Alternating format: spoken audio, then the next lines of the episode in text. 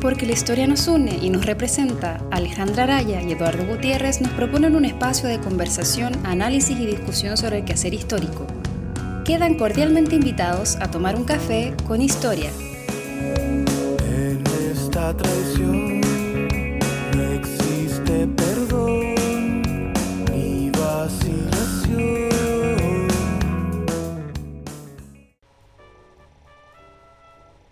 Hola a todos, bienvenidos a un nuevo capítulo de Café con Historia, capítulo especial. Hoy día nos encontramos aquí con miembros de la mesa de diálogo eh, que está a cargo justamente todo este proceso que ha pasado historia, música y educación física por el hecho de que el ministerio quiere sacarlos como materia obligatoria. Y bueno, hemos decidido dedicar un poco de tiempo justamente a conversar sobre este tema con las personas que están más involucradas en el proceso y eh, qué va a pasar, ¿verdad? ¿Qué, qué se está llevando a cabo? ¿Cuál, ¿Qué ha pasado hasta ahora? ¿Cuál ha sido la respuesta del gobierno? De todo eso vamos a estar conversando. Y bueno, antes que se lo pregunten, Alejandra no está aquí hoy día, pero manda saludos para todos y esperamos que esté disfrutando su cumpleaños. Así que bueno, ahí en el próximo programa ya la podrán escuchar. Nos encontramos en este momento con Lorena Rivera, quien es profesora de educación musical, directora de pedagogía en artes musicales de la Universidad Mayor, secretaria del Foro Latinoamericano de Educación Musical Sección Chile y parte del directorio de la DEMUS, que es la Asociación de Directores de Educación Musical. También estamos con eh, Michael Avilés, profesor de Educación Física, director de la carrera de Educación Física de la Universidad de las Américas, secretario académico de la Can- del CANEF, Consejo Académico Nacional de Educación Física. Y eh, se nos va a unir en un rato más eh, Marcela Cubillos, quien es eh, profesora de historia. Y bueno, ahí vamos a, a agregar esa tercera patita, ¿cierto?, que nos falta a la conversación. Eh, Lorena, Michael, ¿qué tal? ¿Cómo están? Hola. Hola, muy bien, gracias. Gracias por la invitación. Espero que podamos eh, tener un diálogo abierto y podamos expresar lo mejor posible la- las ideas. Hola, buenas tardes. Agradeciendo la invitación, eh, igual que la colega acá. eh, son necesarios estos espacios para poder eh, manifestar nuestra postura, nuestro descontento, nuestro punto de vista. Así que, bien, pues, dispuesto a responder todo lo que necesiten saber. Ya, genial. Entonces, bueno, comenzamos más que una entrevista, ¿cierto? Que es lo típico del programa. eh, creo que lo más apropiado es llevar una suerte de diálogo entre, entre todos los que estamos aquí involucrados. Y quizá armar ese diálogo con una pregunta, y la pregunta creo que es, eh, ¿cómo le afectó a usted el aviso al ministerio? ¿Cómo fue que llegaron a, a esto y, digamos, qué se ha hecho a partir de eso? Bueno, en el caso de nuestra asignatura, eh, música, em, lo primero que ocurrió es que simplemente cuando se anunció se hablaba de ah, educación física e historia, que se aparecían como asignaturas obligatorias. Y en el caso nuestro, como em, somos electivos, pero siempre estábamos dentro de la formación general, eh, no se ha hablado de artes. Y además que eh, hay otro elemento que eh, hablan de artes y acá no se habla, por ejemplo, de artes visuales y música en forma separada. Eso es lo primero. Si tú te fijas en las noticias que han aparecido, eh, generalmente hablan nuevamente de educación física e historia. Entonces, uno de los elementos que ha, ocurrido es que se nos ha invis- invisibilizado de alguna manera mediáticamente. Eso es el primer punto. En segundo lugar, bueno, nosotros inmediatamente como FLADEM Chile eh, pusimos la voz de alerta y cuando aparece este anuncio eh, llamamos inmediatamente al colegio de profesores porque esto fue antes de que se iniciara el paro.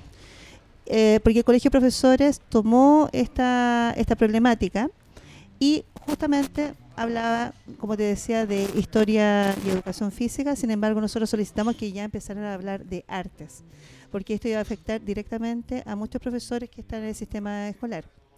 Eh, tercero y cuarto medio, eh, nosotros somos electivos, pero dentro de la formación general.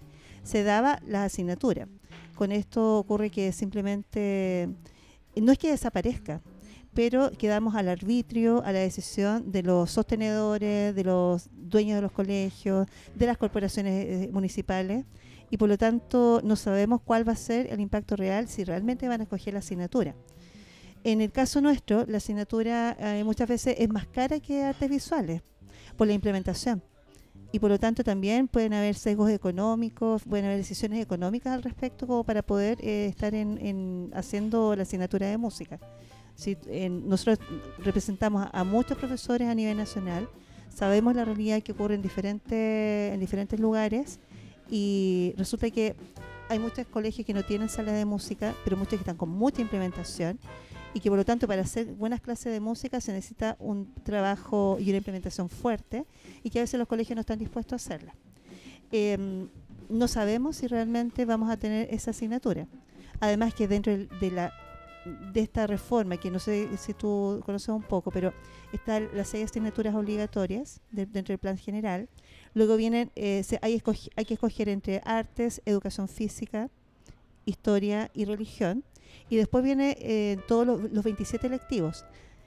Que de esos 27 electivos, los, eh, los colegios escogen, obligatoriamente deben dar 6. ¿Ya? Y de esos 27 solamente son dos musicales. Lo mismo sucede con educación física, lo mismo sucede con todas las áreas del conocimiento, estas áreas de profundización que se están hablando. Por lo tanto, nuestra voz de alerta fue inmediata porque no estábamos, estábamos muy preocupados por todo lo que iba a suceder. O sea, eh, es decir, todo esto ha significado que definitivamente podemos salir de tercero y cuarto medio porque dependemos de la decisión de los, eh, de los directivos. De quienes tomen esa decisión depende el futuro de muchos profesores también. Y por otro lado, no solamente el futuro laboral.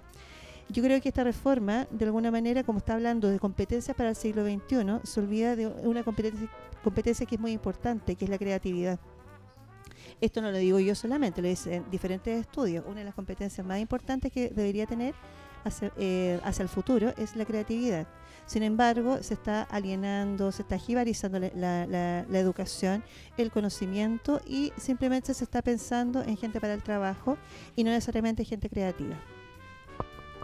En el caso nuestro, eh, como dice un viejo refrán, nos enteramos por la prensa. Eh, había el, el CANEF como tal, el Consejo Académico Nacional de Educación Física, reúne las 28 escuelas que imparten la carrera de pedagogía en, en educación física. Entonces ahí eh, justo estábamos reunidos en la Universidad Católica del Maule a finales de, de mayo en Talca, cuando estábamos por cerrar la, la sesión y a uno de los directores, en específico de la Universidad de San Sebastián, le llega un mensaje a sus estudiantes que viendo el diario se encontraron con esta noticia que entre otras cosas la reforma dejaría como electivo a educación física y la otra asignatura, ¿cierto?, eh, para tercero y cuarto medio. Ahí empezamos el debate, se cambió un poco, se hizo una, una moción de orden al programa y empezamos de inmediato con todo lo que es la, la, difusión de esto. Como CANEF generamos un comunicado que en el cual necesita, porque ya inmediatamente eh, se comienza con la con la amenaza, con la amenaza de, paro, de, de toma. Entonces, que mantener la calma hasta no indagar bien de qué se trataba. Y bueno, ya después cuando nos dimos cuenta que, de qué se trataba en sí la, reforma, eh, lo cual nos dimos cuenta que claramente iba a ser perjudicial para todos, pero no a nosotros como académicos, sino que para la gente, para la población chilena, por todo lo que esto conlleva, eh, empezamos la- las movilizaciones. Han sido variadas, hemos entregado cartas al presidente, hemos hecho intervenciones, hemos hecho intervenciones, eh, paros pero activos, o sea, con intervenciones de juegos, de deportes en distintos lugares. Eh, estuvimos en el Congreso, primero fuimos eh, partícipes de, como público solamente de una, de una sesión de la Cámara de Diputados, donde entre, otras cosas se votó a favor de detener un poco esta, eh, la publicación, de, de detener la, la- promulgación en sí de la, de la ley, eh, lo cual no es, tan, no es tan así. Después nos fuimos enterando un poco las atribuciones que tiene el, el Ejecutivo para poder considerar o no considerar lo que le dice el, el, el- el- Congreso. Después estuvimos, estu- fuimos partícipes de una sesión del Senado donde tuvimos que exponer en cinco minutos las razones de por qué nosotros entendíamos que no era no se podía eh, implementar esta reforma y bueno de ahí participar en las mesas de las mesas de diálogo en, en las mesas de asesores y ha- haciendo encuestas movilizando o sea eh, juntando antecedentes para hacer dar cuenta a la autoridad que no es una medida saludable, no es una medida conveniente y que claramente eh, va a ser perjudicial para la población en el mediano y largo plazo. Ahora, entendemos como, como CANEF, entendemos como, como cuerpo académico que esto no es una... Este es transversal a los gobiernos. Esta es una medida porque la- el oficialismo alega, o más que alega, se escudan en que esta, esta reforma fue planificada del gobierno anterior. Ya, o sea, eh, extrañamente resulta irrisorio, por decirlo de alguna forma, escuchar que los parlamentarios de derecha apoyan a la ministra del piano. porque bajo su mandato, bajo su eh, estadía en el ministerio, se empezó a implementar o a gestar esta, esta reforma. Sin embargo, nosotros entendemos que ello está en sus manos detenerla.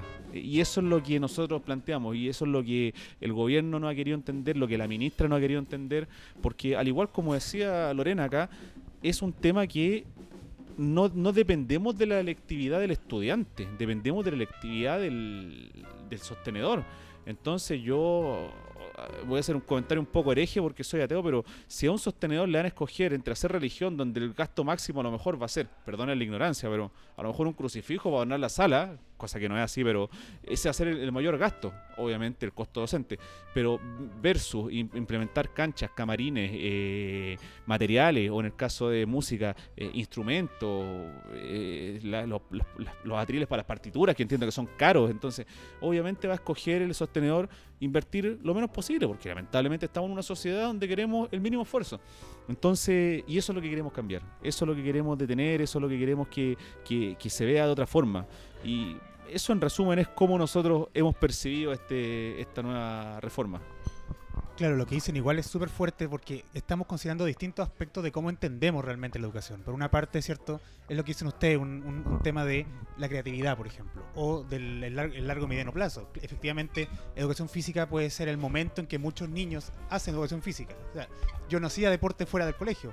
Eh, música, eh, yo ahora pensé en música, pero por ejemplo, artes plásticas, efectivamente, ahí me sirvió para poder explorar eh, cosas que yo no hacía en mi casa. Es el momento justamente en el que uno puede probar cosas nuevas, porque eh, de manera más tradicional, lenguaje y matemática se ve mucho más constantemente, a a mí, sin quitarle el peso que esas materias tienen. Pero eh, el colegio es el momento y es el lugar en el cual uno puede explorar cosas que no son necesariamente vistas como económicamente sustentables fuera del colegio. Por una parte eso, o sea, la parte tanto económica como social que tiene la materia, pero también lo como usted dice, el aspecto político el hecho de que se, haya, se disculpen diciendo no es culpa nuestra, fue el gobierno anterior, o ya está decidido, no podemos hacer nada, no es tan así. O sea, existen justamente, como mencionan, ¿cierto? Momentos en los cuales se puede detener, se puede cambiar, se puede repensar el problema, y eso hasta ahora como que no se ha visto una voluntad por hacerlo. Fíjate que en ese aspecto, eh, efectivamente, esto partió en el gobierno de Michelle Bachelet eh, con la necesidad de hacer una reforma, de hacer un cambio que yo creo que está bien, porque también hay una cantidad de asignaturas bastante fuerte. Y el peso que tiene muchas asignaturas en la carga académica también es demasiado alto. ¿ya? Porque estamos pensando en lógica PSU. Acá eso, eso es algo innegable. Los colegios lo que hacen es justamente eh, darle mayor fuerza a aquellas asignaturas que les dan, eh, los posiciona mejor por ranking de CIMSE, eh, ranking PSU y por accesibilidad. por lo tanto, acá lo que les importa es tomar esa decisión en relación a esta lógica eh, cuantitativa también, o sea, medirte por números.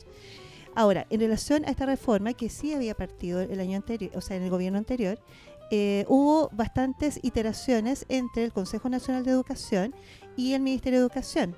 Eh, nosotros ya conocemos las actas, nos han llegado para ver cuál, digamos, cuáles eran las propuestas iniciales y, qué había pasado anterior. y costó, mucho, costó mucho, la verdad que sí. Entonces, eh, ahí, por ejemplo, primero hablaban de nuevas asignaturas. Ahí en un momento fue cuando salió filosofía. No sé si recuerdas que toda la gente de filosofía salió a la calle porque decían cómo era posible que, o sea, no nos hacen pensar, no, quieren que pensemos. Y fue la gente de filosofía y fue, mm, incluso eh, se manifestaron en las calles para que filosofía no saliera como asignatura obligatoria. Quedó filosofía, eliminar orientación. Al comienzo, por ejemplo, en mi asignatura, yo te puedo decir, sí estaba, educación física también estaba. Y de repente, en las últimas, las dos últimas iteraciones que hubo entre el Consejo Nacional de Educación y el Ministerio de Educación desaparecieron mágicamente. Ahora, lo que pasa es que se están escudando, y eso es un problema, se están escudando es que esto fue consultado. Efectivamente hubo consultas, pero resulta que la última eh, eh, la, última definición, que fue lo que mandó el Consejo Nacional de Educación, eh, digamos, no fue tan consultado. Las consultas fueron anteriores a esta, a esta decisión. Y hay un problema. Y por lo tanto, una de las cosas que nosotros estamos también, aprovecho de hablar de, como mesa de diálogo, es que el Consejo Nacional de Educación se excedió en sus funciones. Em, por antecedentes que tenemos, bueno, se consultó también a gente del trabajo. Entonces, ¿qué hace eh, gente de la SOFOFA o de alguna de estas organizaciones hablando de educación? Eh, porque les interesa preparar para el trabajo. Eh, por lo tanto, hay varias cosas, hay varios eh, elementos que de repente uno dice, bueno, perfecto, partió en el gobierno anterior, pero este gobierno, como tal, tal- como lo decía mi compañero acá, eh, no ha sido capa- capaz de frenarlo. Y a toda costa quieren implementarlo. Y está grave, o sea, yo te diría que es grave porque resulta que están haciendo capacitaciones en estos momentos. Están ma- llamando a los jefes de UTP. Eh, mandaron los programas también. Están los programas que se mandarán a discusión. Y, eh, y resulta que no han sido aprobados. Y ellos esperan que de aquí a noviembre estén los programas aprobados.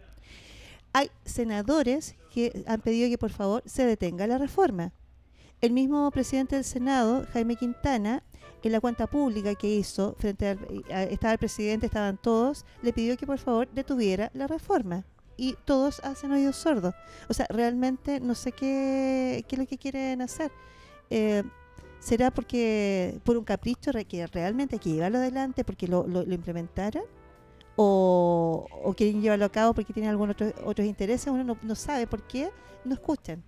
Y acá se escudan justamente en que es eh, resorte del gobierno anterior. Pero como te digo, o sea, acá hubo demasiados cambios entre medio que no todos fueron zanjados bien y no todos fueron consultados. Al final se decidió con un grupo de expertos bastante pequeño como para poder eh, hacer una, eh, o sea, digamos, para eh, lanzarlo. Y bueno, eso, digamos, es lo que ha ocurrido en, en- este transcurso. ¿ya? Ahora, em, bueno, lamentablemente nosotros tampoco, voy a hablar un poco como desde la asignatura, tampoco tenemos así como una gran cobertura. Porque si, eh, si bien nosotros partimos de primero a cuarto medio, primero básico a cuarto medio, primero a sexto básico, eh, no hay obligatoriedad de un especialista que haga las clases de música. O sea, a mí me toca conocer muchas escuelas en que no hay profesor de música y las clases no se saben cómo son. Séptimo básico a segundo medio estamos eh, tenemos el decreto 1363 que determina eh, una cantidad de horas y una una electividad también eh, o sea más que electividad solamente te asegura tres horas para artes visuales y para artes musicales y ahora pasa que en tercero y cuarto medio estamos también con esta dificultad. Por lo tanto, la dificultad no solamente para tercero y cuarto, sino que se da eh, permanentemente en todos los niveles.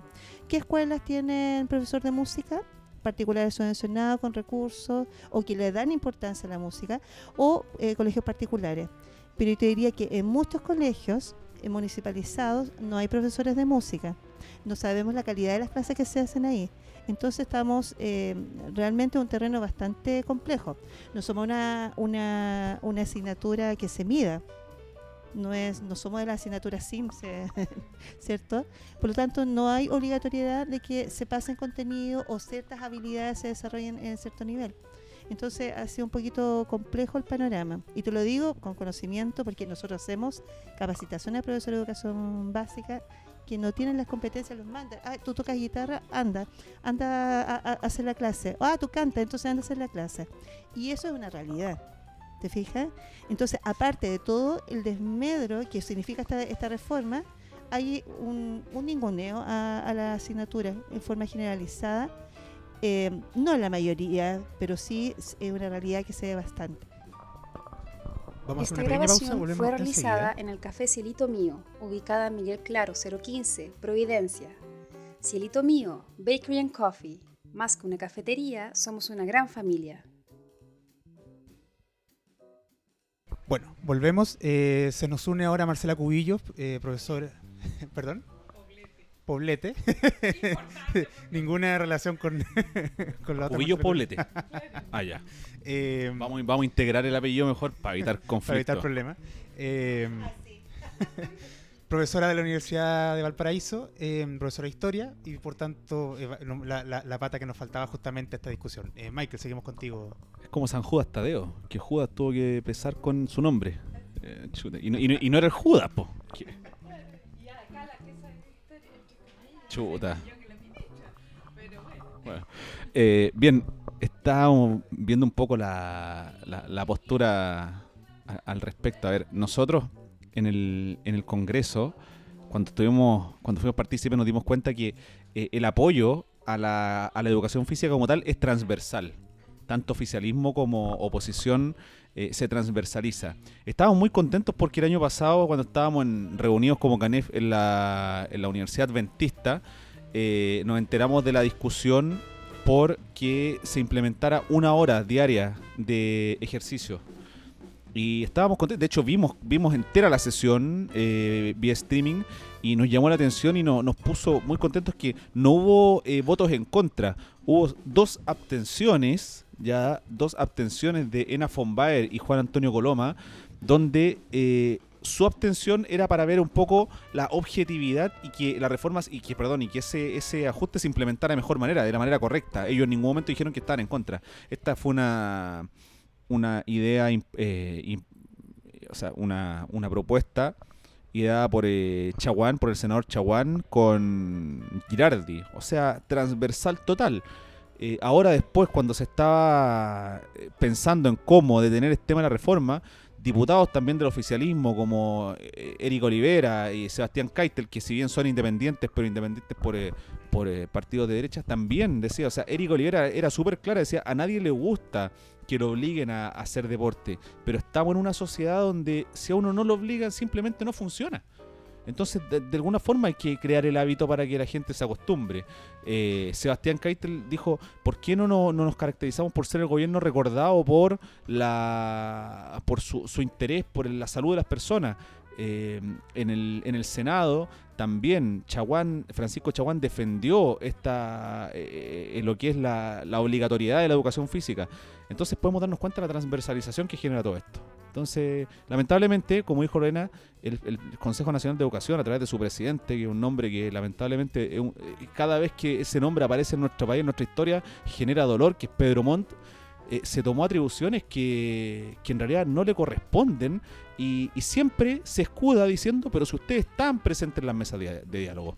Pero en ningún momento, efectivamente, nosotros como CANEF también estuvimos, estuvimos presentes en estas mesas, pero en ningún momento, en ningún momento se nos dijo que iba a ser una asignatura electiva. Todo lo contrario, o sea, se, ha estado trabajando en las bases curriculares desde hace mucho tiempo para mejorar la calidad de la educación física. Se quitó un CIMSE de educación, mal llamado CIMSE que se implementó en el año 2010 porque no medía la calidad de educación física, medía la condición física. La condición física no la podemos mejorar con dos horas a la semana. Entonces, se estaba trabajando mucho y de repente encontrarnos con esto fue como...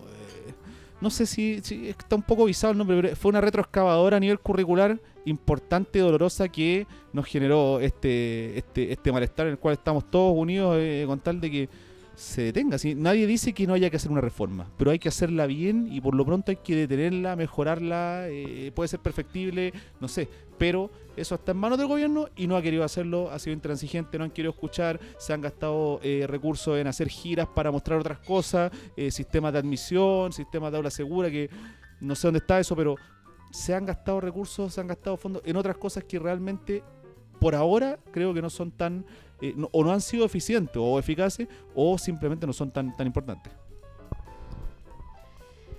Bueno, me sumo. eh, eh, habría quizás. No. Así. ¿Ahí? Sí. Como yo no me escucho, no sé si.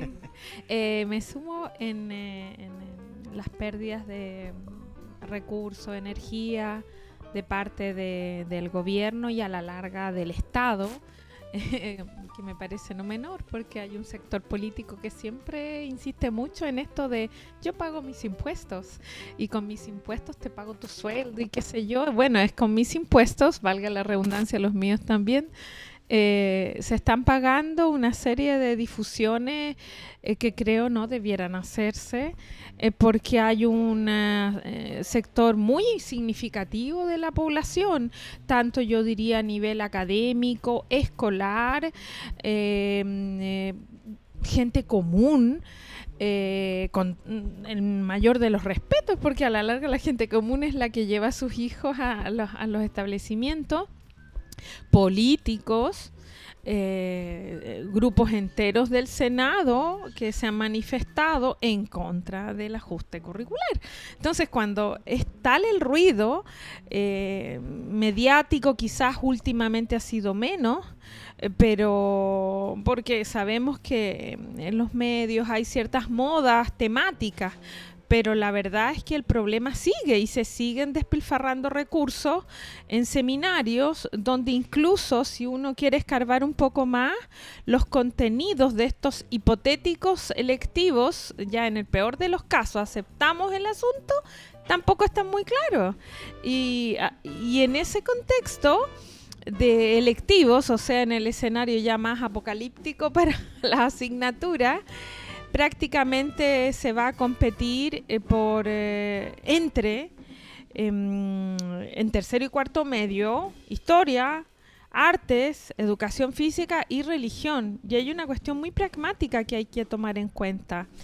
Competir con religión incluso en un país laico eh, no es menor, porque si pongámonos en el siguiente escenario, si los estudiantes escolares, digamos, quieren entrar a la universidad y, maduran en segundo medio, como yo creo a muchos, incluso a uno mismo le pasó, eh, van a querer mejorar sus notas entonces, ¿el escenario cuál es? Toman un electivo de historia donde tienen como que esforzarse en estudiar, uno de educación física donde van a tener que andar corriendo y quizás haciendo esfuerzos físicos que quizás no quieren, uno de artes o de música en esa línea que quizás les implica aprender cosas que no quieren, y uno de religión donde sabemos que en Chile los cursos de religión, ¿qué cosas son? Son catecismo no son historias de las religiones, religión. Entonces resulta hasta mucho más fácil como asignatura cursarlo en tercero y cuarto medio, obtener una buena calificación, una buena nota y mejorar el promedio que se trae. Una variable que yo creo que, no sé, como que no se ha pensado y que está y va a estar en el, eh, no sé si inconsciente, yo diría en el consciente de los escolares por eh, mejorar su situación si quieren seguir estudiando. Entonces, eh, hay tantos frentes que hacen eco de esta serie de incomodidades, molestias, en fin, a distinta escala, que ya estamos vísperas del mes de la patria, que estoy segurísima van a haber manifestaciones políticas y quizás también de este tema, porque la gente de historia y por gente entiendo estudiantes universitarios, en fin, están ahí molestos con el, eh, el, nulo, la nula reacción de parte del gobierno a querer al menos sentarse a conversar y ver cómo arreglamos esto, ya que como recién decía, eh, yo también estoy de acuerdo en que es necesario en Chile una reforma eh, de la educación pensando a nivel de contenido o de readecuación de las asignaturas, eh, pero eso se hace democráticamente y tomando en cuenta a más especialistas de los supuestos que asistieron a las reuniones que convocó esta instancia dirigida por Pedro Montt y que yo nunca supe, y eso que me, manejo en el mundo académico, nunca supe de convocatoria eh, para especialistas. Bueno, creo que no es tarde, porque todavía no está todo listo en términos de, del gobierno, a decir verdad. Eh, yo incluso he tenido oportunidad de asistir a espacios, llamémosles digitales de difusión, eh, charlas, seminarios, e incluso en esas instancias han pasado cosas muy curiosas, como que si uno hace las preguntas en el chat online, se bloquean las preguntas, en fin. Entonces, da la sensación de que hay cierto cierre a querer aceptar las críticas o las preguntas muy duras, eh, porque a mí me parece obvio, no están completamente preparados, eh, pero no lo quieren aceptar. Y ahí estamos. Eh, poniendo en riesgo eh, mucho malestar que además se traduce en inseguridad de los profesores y eso yo creo que no le hace bien a nadie si los profesores son seres humanos que tienen hijos y esta inseguridad de si van a tener o no van a tener el electivo en tercero y cuarto medio eso implica algunas horas más, sueldo, etcétera, y un profesor insegurizado no es un buen profesor en ninguna parte. Entonces, el ambiente es aún más tenso eh, sin entrar en la disciplina misma, o sea, sin que yo entre mucho en historia en sí, sino mirándolo bien desde afuera y, agregando elementos a esta observación crítica que estamos haciendo. Eh, yo quería aportar algo en relación a eh, los profesores. Eh, se plantean estos electivos, em, pero también eh, conversando con muchos profesores de diferentes áreas, dicen que a lo mejor no están preparados como para poder enfrentar estas asignaturas, estos electivos que están propuestos. ¿Quién lo va a hacer? Hay otra cosa, no sabemos tampoco y creo, eh, si realmente se llamó a especialistas de las universidades como la UMCE, la Universidad de Playa Ancha, eh, que son los que están eh, directamente relacionados con educación, son universidades pedagógicas. No se llamó, por lo que tenemos entendido, no se llamó especialista de, esa- de esas universidades. Y por último, eh, ¿se ha escuchado realmente a los decanos de educación? ¿Cuál es la propuesta que tienen? Porque acá significa que las universidades que estamos formando profesores también tenemos que mirar, ver qué, cuál es el profesional que va a estar trabajando para estas mallas, pe- perdón, para estos nuevos eh, programas, para estas nuevas asignaturas. Eh, hay toda una mirada que está lamentablemente eh, quieren echar a andar esta, esta reforma, pero esto significa un encadenamiento, ¿cierto? Que al final no sabemos en qué puede, eh, en qué puede resultar. Eh, hay demasiados problemas para la implementación, o sea, por eso digo, quieren implementarla a toda costa, pero el terreno no está para nada fértil como para que pueda llegar a algún punto, porque lo- los mismos profesionales, ¿cierto? Los mismos profesores ah, eh, no se sienten muchas veces con las competencias eh, desarrolladas como para poder impartir estos cursos con la profundización suficiente y por otro lado lo que está pasando en las universidades si realmente estamos preparando para esta nueva reforma que no fue conversada, no fue dialogada con las uni- con las universidades que preparan profesionales. Entonces, ese es un tema también sumamente delicado, porque si fuera dialogado, perfecto, lo podemos entender, pero el nivel de profundidad de muchas asignaturas no está. Y por otro lado, dice la, eh, la, la jefa de la unidad de currículum y evaluación, María Jesús Honorato, no se preocupen, en una, en una de las charlas que, fu- que fuimos, no se preocupen, vamos a capacitarlos. Y esa es la respuesta que te dan. Entonces es sumamente complejo. O sea, estamos a andar una reforma. Tenemos los programas que están supuestamente ya están eh, imple- eh, en revisión y deberían salir ahora en noviembre y hay gente que lo está rechazando porque no está de acuerdo. Los mismos especialistas, por, información que tengo, eh, no están, eh, eh, digamos, aprobando estos programas y a toda costa. Y vamos, insistamos. Insi- y yo digo, no estamos con la- el terreno preparado como para esta reforma. Y más encima, nosotros que, bueno, estamos dando la pelea, todo el grupo que está acá, porque justamente no- más encima nos tienen como electivos. Yo diría, eh, discúlpenme, pero también lo siento así, que los que están, eh, si bien son electivos, historia y educación física, no están tan desfavorecidos como nosotros. Porque, absolutamente, porque además hay otra situación que no, no te comenté. Antiguamente estábamos, no, antiguamente digo yo, estábamos ahora, actualmente somos artes visuales y artes musicales, pero también recuerden que apareció eh, danza y teatro, que fue un lanzamiento que hizo que se les escapó a todo esto, porque eso fue también la jefa de la UCE, un- Unidad de Currículum y Evaluación, eh, lo dijo en una conferencia en la Universidad Católica que se les había escapado esta noticia. Y anunciaron con bombos y platillos que aparece danza y teatro. Bienvenido. Pero resulta que ¿cómo lo vamos a implementar? Curiosamente la Universidad Católica es una de las pocas universidades que tiene pedagogía tea- teatral. Qué raro. Y por otro lado, eh, lo que quieren es que esto sea modular, es decir, que en el año haya un módulo de artes visuales, un módulo de música, un módulo de danza y un módulo de teatro. Entonces, más desfavorecidos estamos.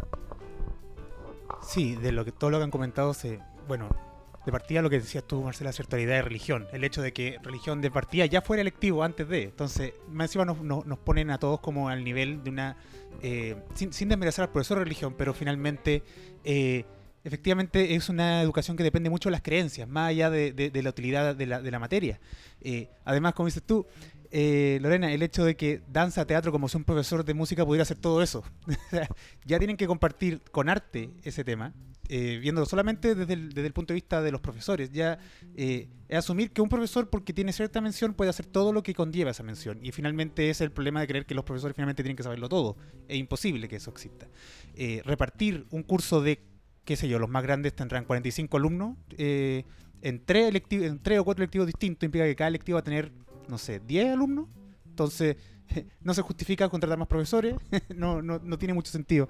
Y esa idea de eh, perfeccionar, eh, después de que la cosa esté hecha. O sea, eh, ¿qué, qué es eso de no? Los profesores de historia van a hacer ahora, eh, ¿cómo se llama? Eh, educación ciudadana. Formación ciudadana. Ya, pero eso es como cualquier, técnicamente cualquier profesor podría enseñar formación ciudadana con la capacitación suficiente, porque a los profesores de historia no enseñan a hacer eh, formación ciudadana. Entonces, ¿dónde viene esa idea? Claro. En este sentido, creo que hay que tomar en cuenta el curso que yo llamo mutante, que va a ser eh, Ciencias para la Ciudadanía. Ese es un mutante. O sea, cómo tú armas programas escolares para la ciudadanía desde la biología. Yo si le doy un giro, obviamente lo encuentro, pero a un nivel académico universitario, superior, de magíster, de doctorado, el género, en fin, pero a un nivel escolar. O la física. Ayer creo que tuve una, un claustro, una reunión, sí, sí, de, de, de- de carrera en mi universidad y alguien dijo por ahí bromeando, sí, sí, la física la van a hacer para la ciudadanía. ¿Cómo tú lo haces eso? Eh, o sea, primero armen eh, los cursos de perfeccionamiento, permitan que los profesores escolares maduren intelectualmente esta nueva experiencia que va a ser.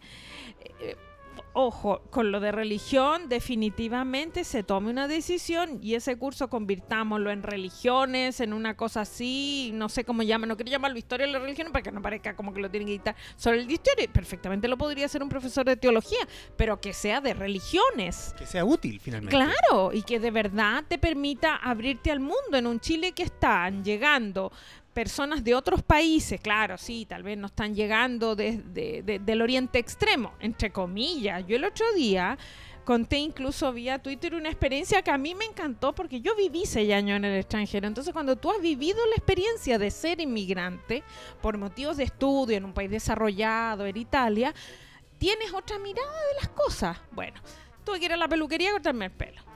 Ya, y listo, entré y me tocó una que me asignaron porque que- estaba apurada. Bueno, y me asignaron una chica de color para que vean el prejuicio de uno. Yo dije, ah, debe ser de Haití o de Colombia. En mi fuero interno dije, qué choro, ningún problema yo. ¿Saben en dónde esta chica con su marido y sus cuatro hijos de Nigeria?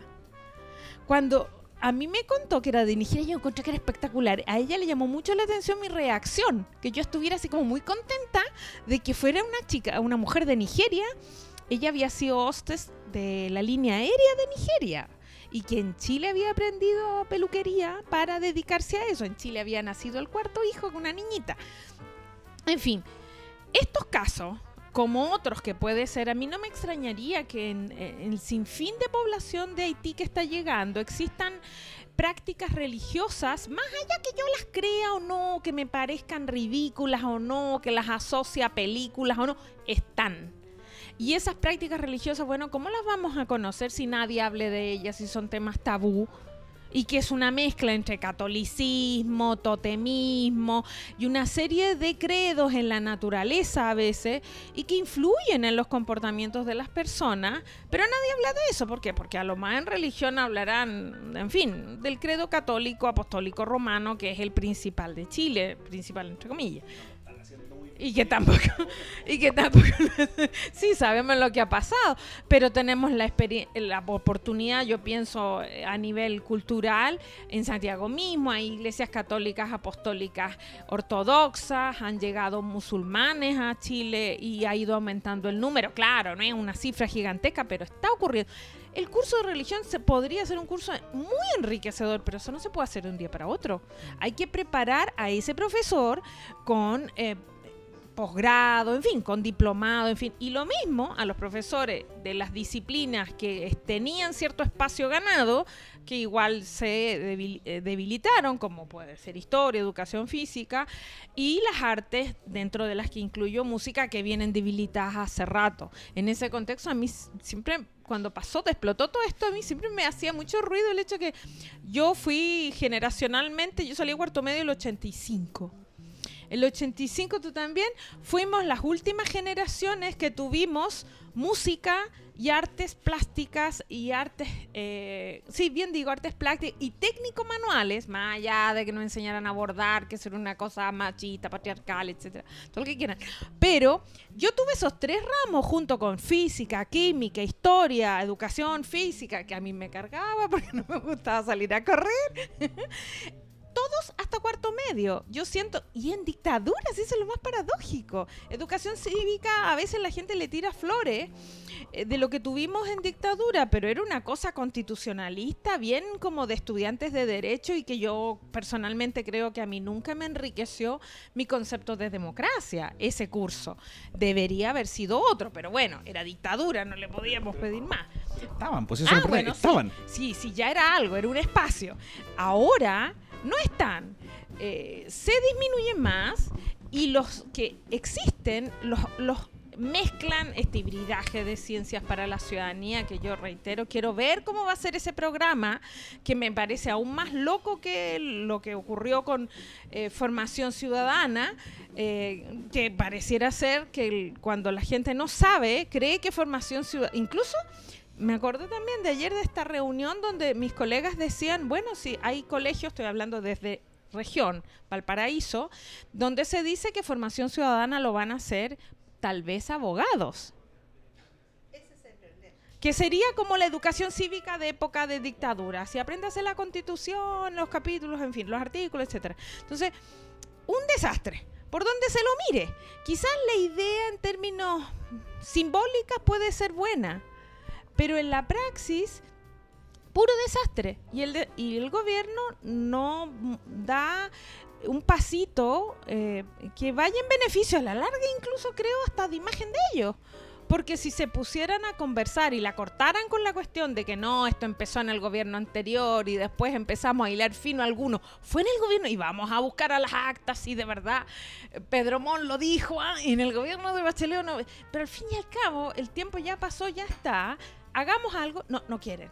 No quieren y lo que importa, que no deja de ser irónico, la ministra de Educación, mi, mi homónima, eh, quiere ejecutar la ley porque así se ha establecido. Ok, pero si uno mira un poquito para atrás, hay épocas en las cuales en Chile la ley no fue respetada.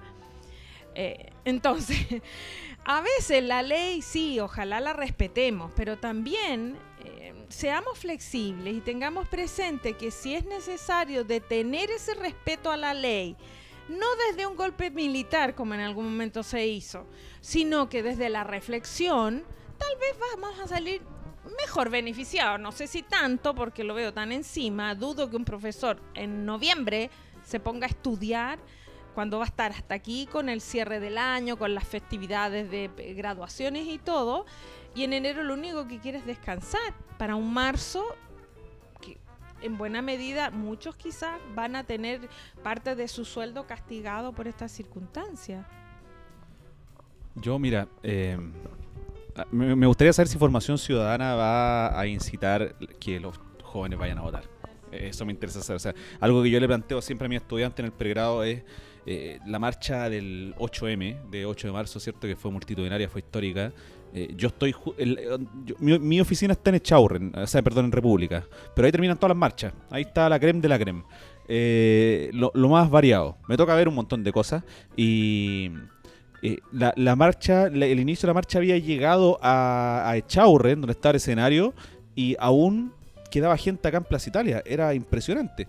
Me gustaría saber cuántas de esas personas fueron realmente a votar en su momento y eligieron a la gente que hoy por hoy nos gobierna y que decide por nosotros, o sea, que supuestamente representa nuestra postura.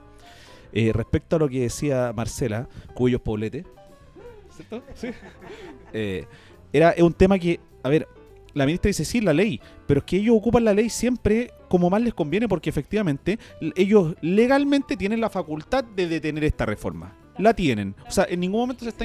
Exacto, se está incurriendo a una ilegalidad o a, o a una, un, tema equivocado. Lo que yo quería compartir con ustedes un poco es una encuesta eh, que, hicimos nosotros a, a nivel de CANEF, en la cual contestaron 10.157 personas. Las preguntas eran, eh, la primera, ¿está de acuerdo con la reforma curricular que deja en calidad optativa la asignatura de Historia, eh, Educación Física, Historia y Arte? El 97,4% dijo que no estaba de acuerdo. Eh, ¿Está de acuerdo usted con que la reforma curricular deje optativa la asignatura de educación física? 97,8 no está de acuerdo. ¿Está de acuerdo con la reforma curricular que deje en calidad optativa la asignatura de historia? Un 96,2% no está de acuerdo. ¿Usted está de acuerdo con la reforma curricular que deja en calidad optativa la asignatura de artes con todo esto que in- in- incluye, cierto? Un 87,4% no está de acuerdo. Y le, preguntamos, ¿usted considera que es una medida arbitraria del Ministerio de Educación? El 88,8% eh, plantea que sí es una medida arbitraria. O sea, es un tema que se transversaliza. Vuelvo a insistir, eh, está en manos del, está en manos del gobierno eh, entender que nosotros, nosotros, los cuerpos colegiados, entendemos que es transversal. Nosotros no vamos, no, somos políticos, jamás vamos a, uti- a utilizar las artimañas que utiliza la clase política la ley del empate, la cosa por aquí, que el gobierno anterior ni nada. O sea, nosotros entendemos que partió del gobierno anterior Pedro Montt, que sigue trabajando, ¿cierto?, en el Consejo Nacional. Él es demócrata cristiano. Entonces, presta servicios a un gobierno de, de derecha. Entonces, entendemos un poco esta dualidad y en parte también la celebramos, porque de eso se trata ser un país. O sea, pero en, en función a la idea. Pero lo que dice Marcela, estar haciendo las cosas sobre la marcha y estar mejorándolas sobre la marcha, algo que no me, no me, no me admira, en- lamentablemente en mi país que tanto amo, no me admira, o sea, si quisieron implementar un transporte público de un día para otro, que fue el Transantiago, obviamente van a querer im- implementar de un momento a otro una, una reforma curricular y veamos cómo sale y ahí la vamos mejorando. Entonces, estamos hablando del- de la formación de nuestros hijos, de nuestros niños, de nuestros jóvenes. Entonces ahí yo creo que hay que pensar un poquito más las cosas, replantearlas, escuchar a la inmensa mayoría, como dice nuestro presidente, y rehacer las cosas y tratar de hacerlas de la mejor forma posible. O sea, lamentablemente hubo una mayoría, yo tampoco, no es mi presidente, pero lamentablemente es lo la, es, es lo claro, es la que la mayoría, es la que la mayoría escogió y Lamentablemente. profe- mi profesor de historia, mi profesor de historia, Eduardo Míguez, me dijo cuando chico, es de bien nacidos respetar la decisión democrática. Aunque me duela, pero debo, debo reconocerlo. Eh, no, o sea, justamente un problema que no solamente atañe, ¿verdad?, a- al momento de ahora, sino básicamente también a cómo entendemos la educación. Y eso ya es, eh, es, es un trabajo a largo, de- a largo plazo, ¿no? Se puede intentar hacer algo hoy día, intentar como no, de aquí a cinco meses lo solucionamos de alguna forma. Parchando no se solucionan las cosas. Y como, como decía Michael, ¿cierto? tenemos un sistema de transporte que lo demuestra. Justa- just- Eh, lo que yo les quiero preguntar ahora, y en, qui- quizá un poco en, en- en honor al tiempo, ¿cierto?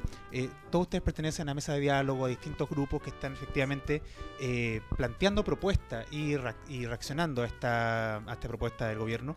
Eh, ¿Cuál ha sido su proyecto hasta, hasta ahora? ¿Qué, qué han, qué, qué, ac- ¿Qué acción? qué- qué acciones han realizado? ¿Cómo ha sido la respuesta del Ministerio, del Gobierno ante esto? ¿Y, y en qué está ahora, verdad, el, el- el proyecto que están ustedes realizando y que se está confrontando a este otro proyecto? Bueno, em, en el caso nuestro, eh, nosotros hemos tenido, primero sacamos una declaración pública, se hizo un, eh, se mandaron cartas al Ministerio de Educación, eh, a, a la presidencia, para ver cuál era la respuesta en relación a, a la asignatura de, de música, artes musicales, educación musical, son todos los nombres que he tenido. Y resulta que, bueno, solamente hemos tenido evasivas. Eh, luego, bueno, ¿qué ocurrió? Nos unimos a esta mesa de diálogo que fue de casualidad que nos llegó la invitación y llegamos, cuando ya todos habían ido al Congreso, nosotros no nos habían llamado nadie, pero llegamos y estamos en esta, en es- esta mesa por una reforma inclusiva, participando junto con la gente de, art, de educación física, de arte, de historia. Y resulta que, eh, bueno, acá hemos encontrado apoyos, eh, hemos tomado acciones bastante concretas. Eh, y al mismo tiempo el Colegio de Profesores, bueno, hace poco, no, no hace tampoco, en 15 de julio presentó una un, requerimiento en la Contraloría para ver cuál es el pronunciamiento del Contralor General frente a esta ley. Esto está en estudio. Y permanentemente estamos haciendo, eh, téngase presente, de las distintas áreas, se sumó artes visuales, los apoderados, historia, música, permanentemente están haciendo un téngase presente en Contraloría. Y eso ha sido, bueno, estamos esperando, pero no sabemos cómo va, cómo, digamos, cuál va a ser la decisión que va a tomar eh, por ese lado la, la Contraloría.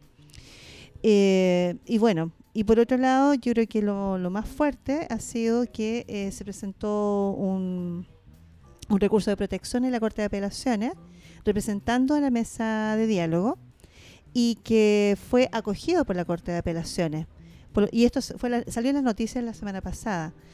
Em, esto fue el viernes anterior, hace sí, hace dos viernes. La semana pasada el, el ministerio, tanto el ministerio como el Consejo Nacional de Educación, debían presentar sus descargos.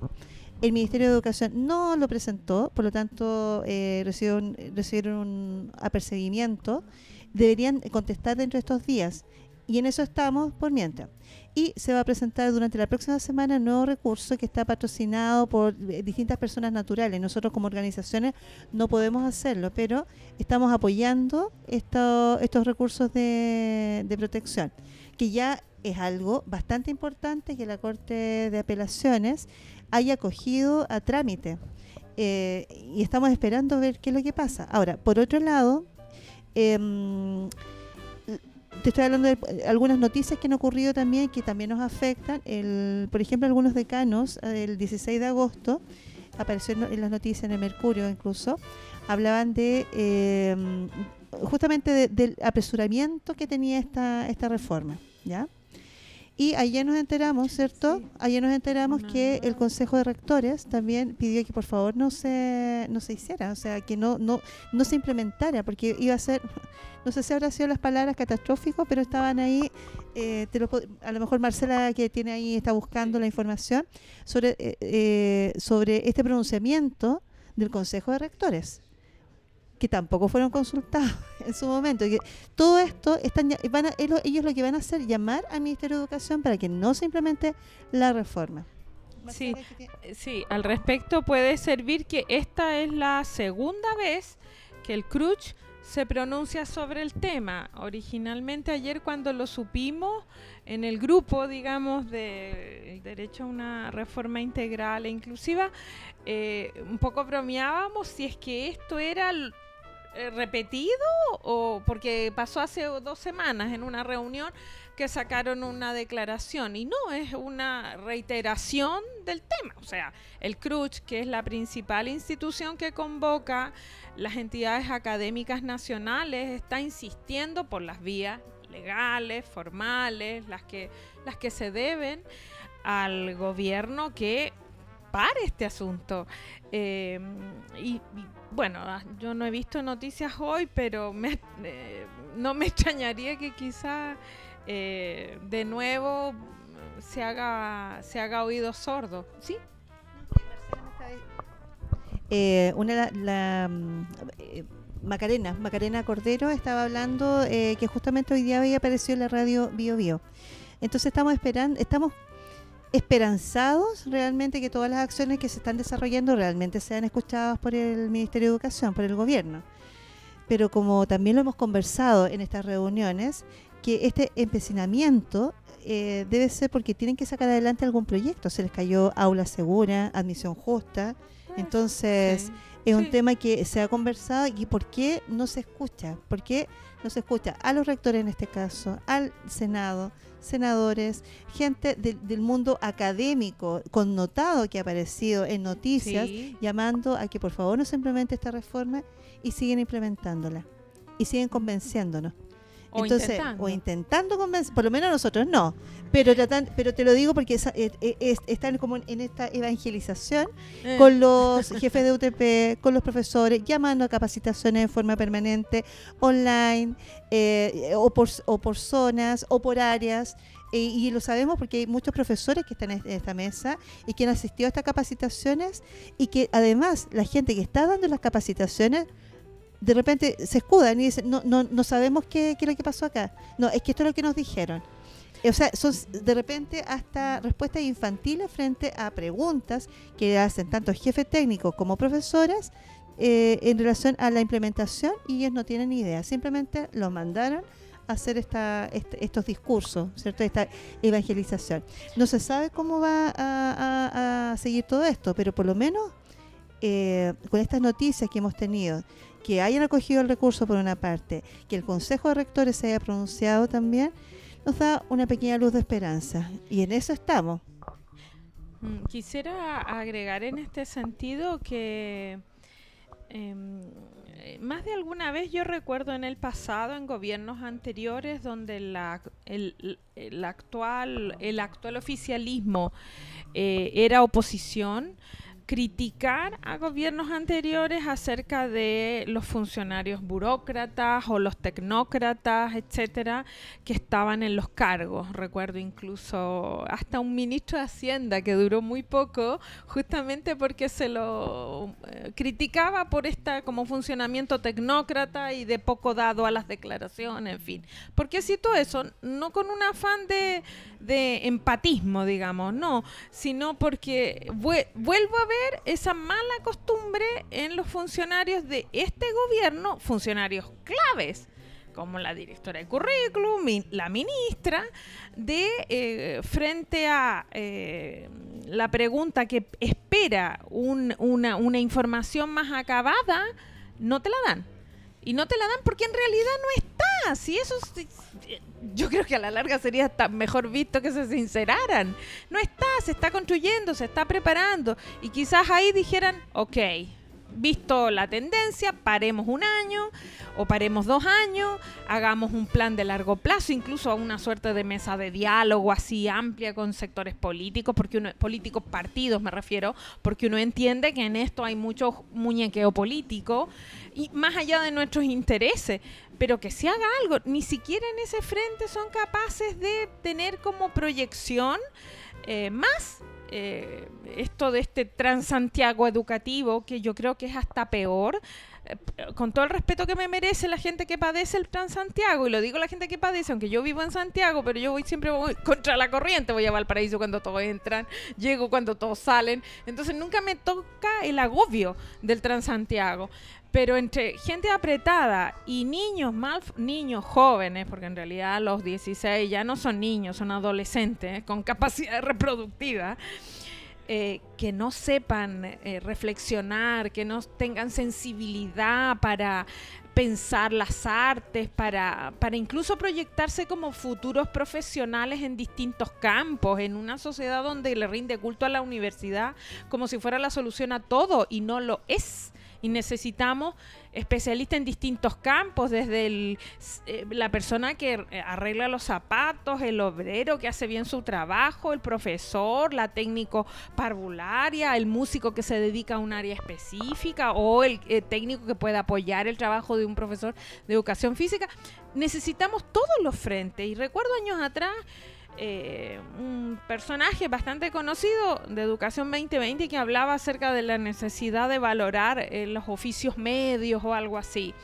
Y yo comparto plenamente eso, pero eh, el gobierno tampoco se da cuenta que quizás este es el momento para sentarse, a pensar bien, a armar una mejor, un mejor proyecto, incluyendo a don Pedro Mon y las ideas que ellos consensuaron, en- estimaban que era lo mejor, porque me cuesta pensar que Pedro Mon hizo todo esto y dirigió todo esto con el afán de, de- de- de hacer daño. Yo creo que nadie lo piensa, aunque uno de repente bromeando pueda decirlo.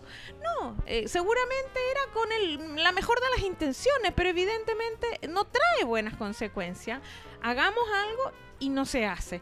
Y seguimos empujando esta especie de muerto en vida eh, para que explote eh, cuando eh, en algún momento se va, empiecen a tomar las decisiones a nivel de los establecimientos, tanto particulares, porque por más que un colegio particular tenga recursos, tampoco va a tener tantos recursos como para hacer cursos electivos para 10 personas. Cosa que en la universidad a veces, por, no porque haya recursos, sino por los funcionamientos internos, sí se puede dar. Qué sé yo, grupos de tesistas de 5 personas. Sí se puede, pero a nivel escolar no. No se, no, no, no, se sostiene eso por el sistema económico que está detrás. Y a nivel público, eh, no la voy a buscar, pero en su momento eh, la tenía hace unas semanas al grupo de la mesa de la reforma nos llegó el comentario de un eh, exalumno de un miembro de la mesa eh, que decía algo así como que en su establecimiento escolar eh, ah, aquí le encontró. Eh, decía em, que valoraba la tarea de lo que estábamos haciendo y comentaba eh, que, mm, leo, eh, probablemente muchos de mis colegas desconocen los alcances inmediatos de aprobarse este cambio curricular. Está hablando un profesor escolar de un establecimiento con un hijo, ¿ya? Em, dice, en lo personal yo me siento muy afectado. Eh, el miércoles pasado se nos informó que él, la unidad técnico, en fin, de ese establecimiento, y está borrado para efectos de, mantener el anonimato y no generarle problemas a este, este profesor, llevará a cabo el cambio curricular igualmente. ¿eh? Para ello, los estudiantes, este es el terror, decidirán por medio de votación los selectivos que serán impartidos el próximo año.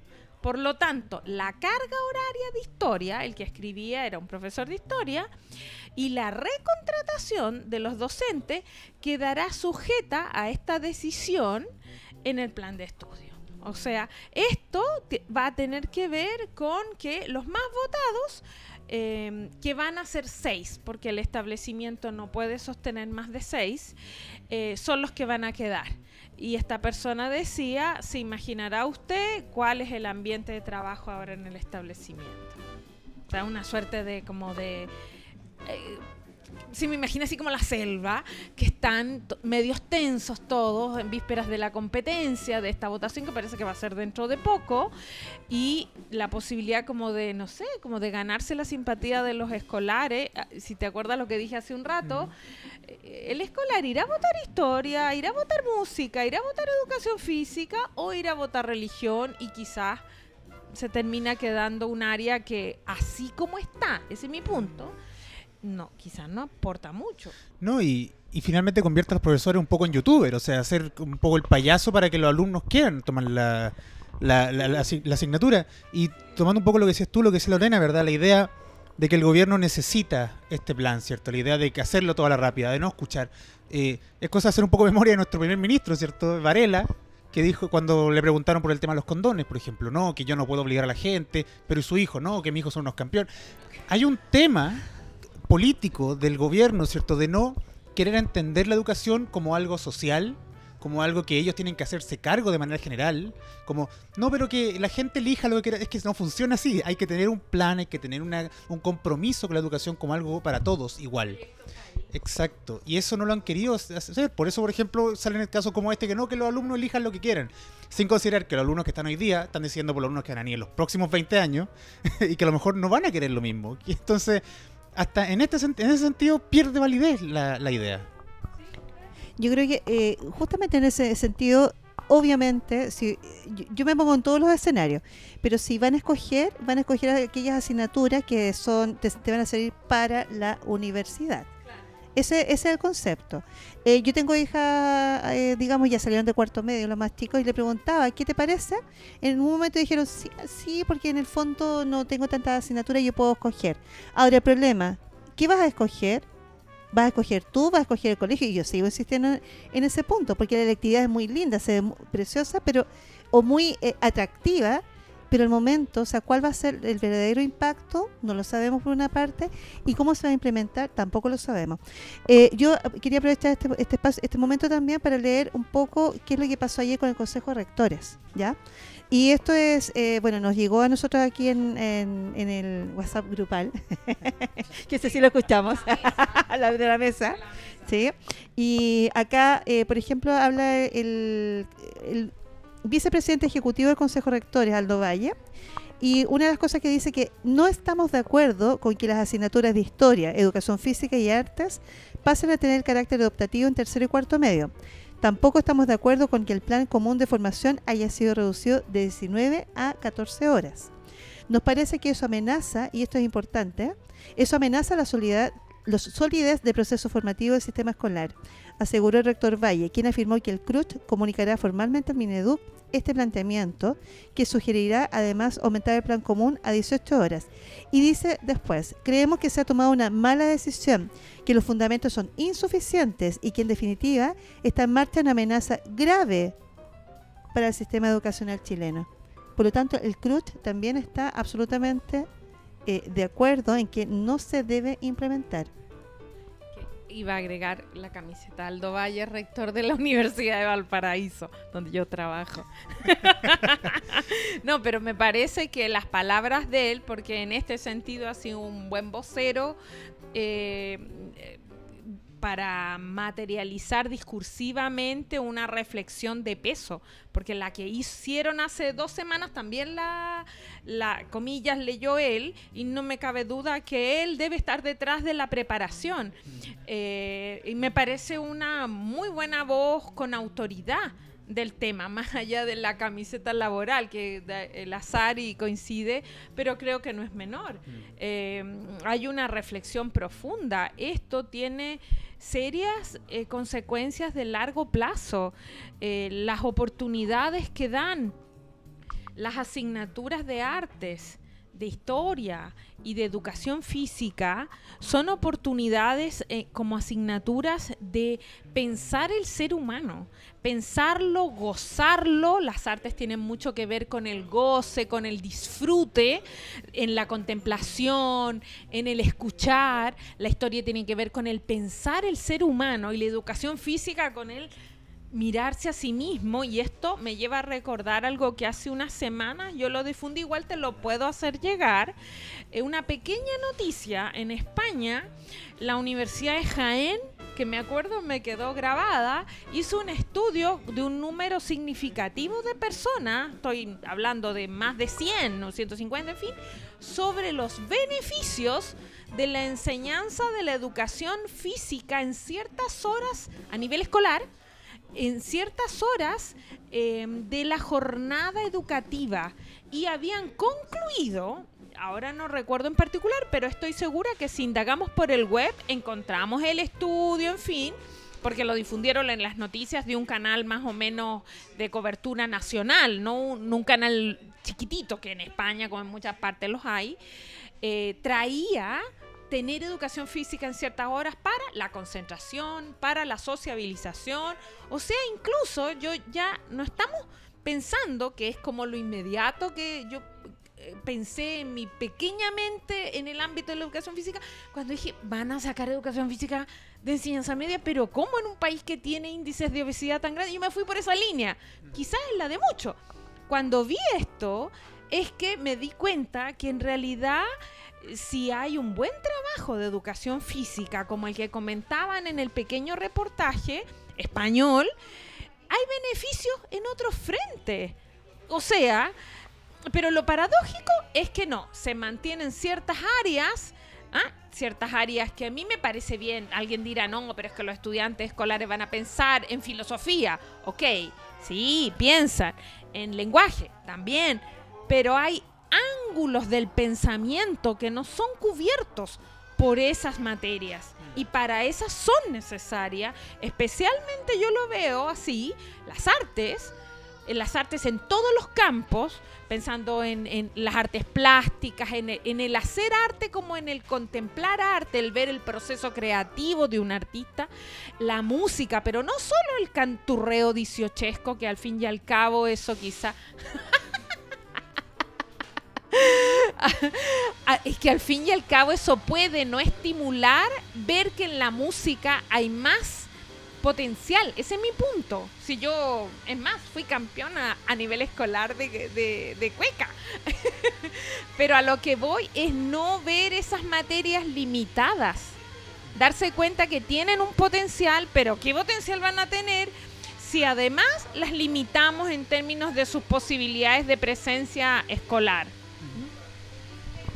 Eh, como última idea, en el fondo también eh, entender que muchas veces todo lo que es música eh, a, veces se, simplifica, se o sea, es como caricaturizado.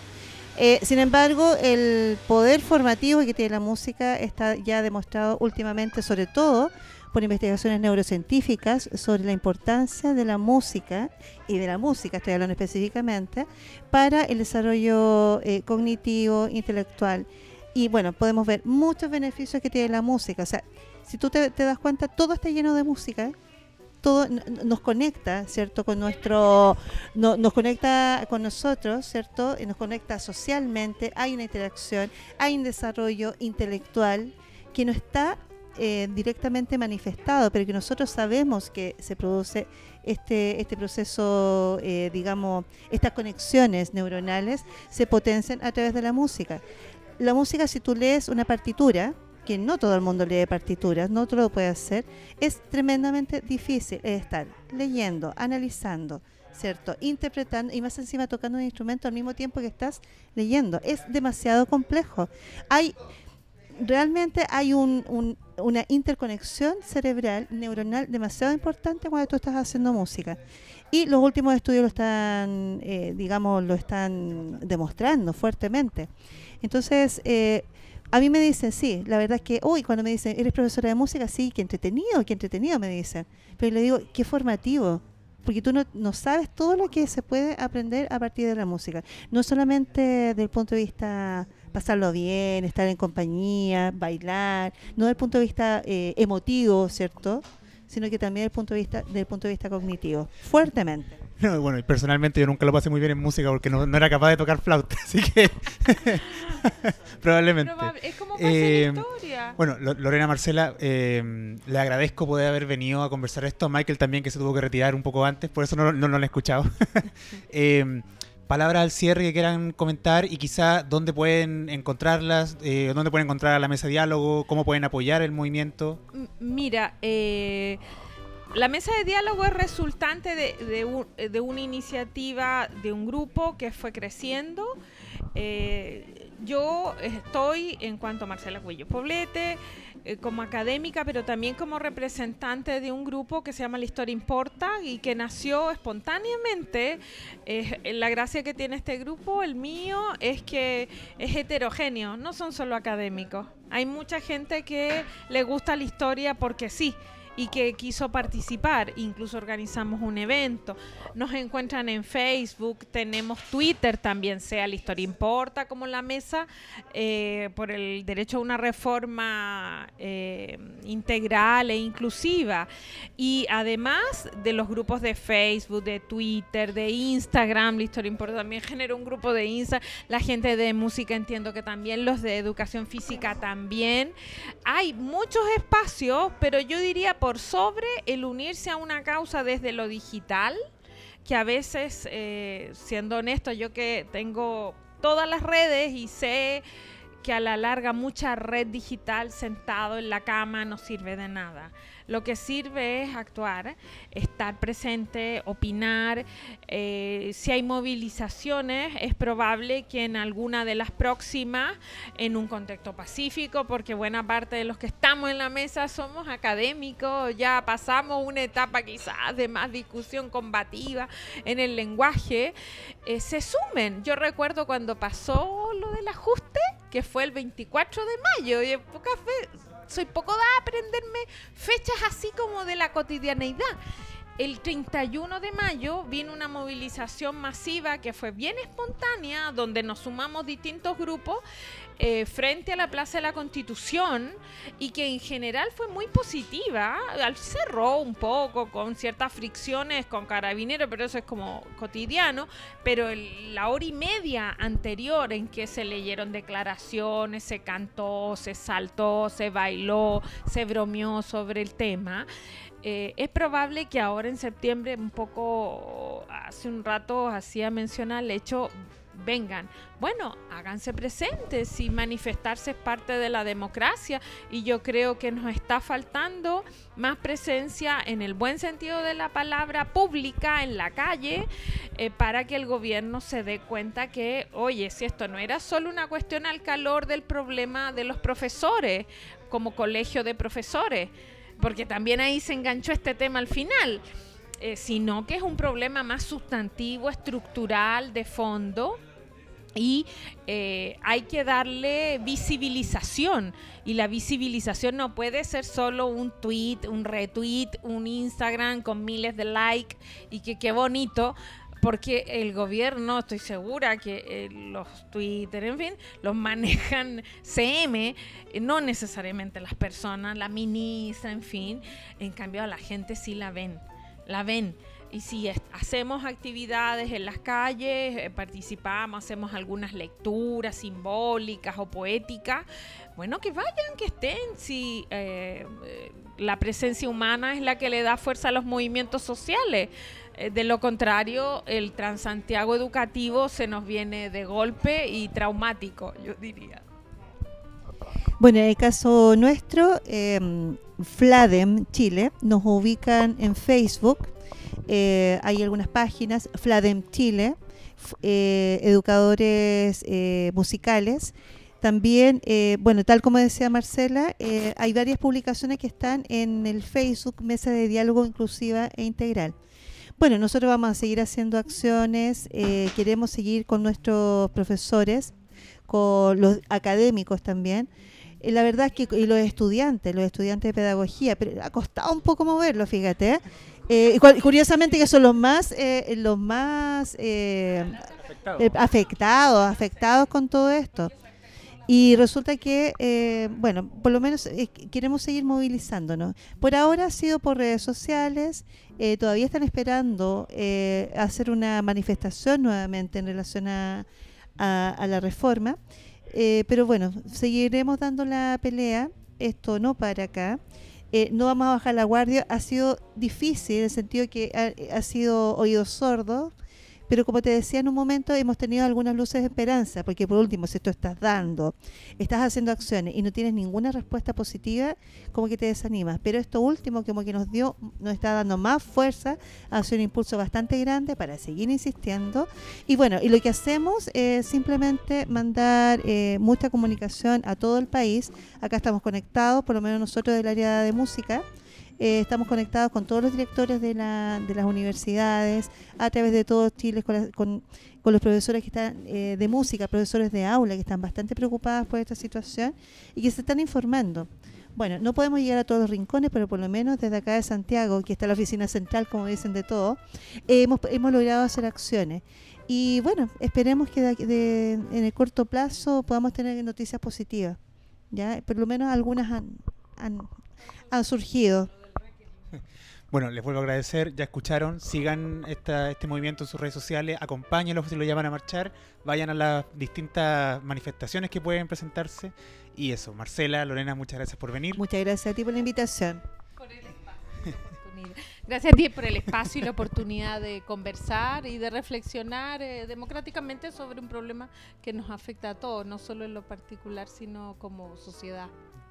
Perfecto. Y nos vemos en un próximo capítulo. Perdón, nos escuchamos. Hasta luego.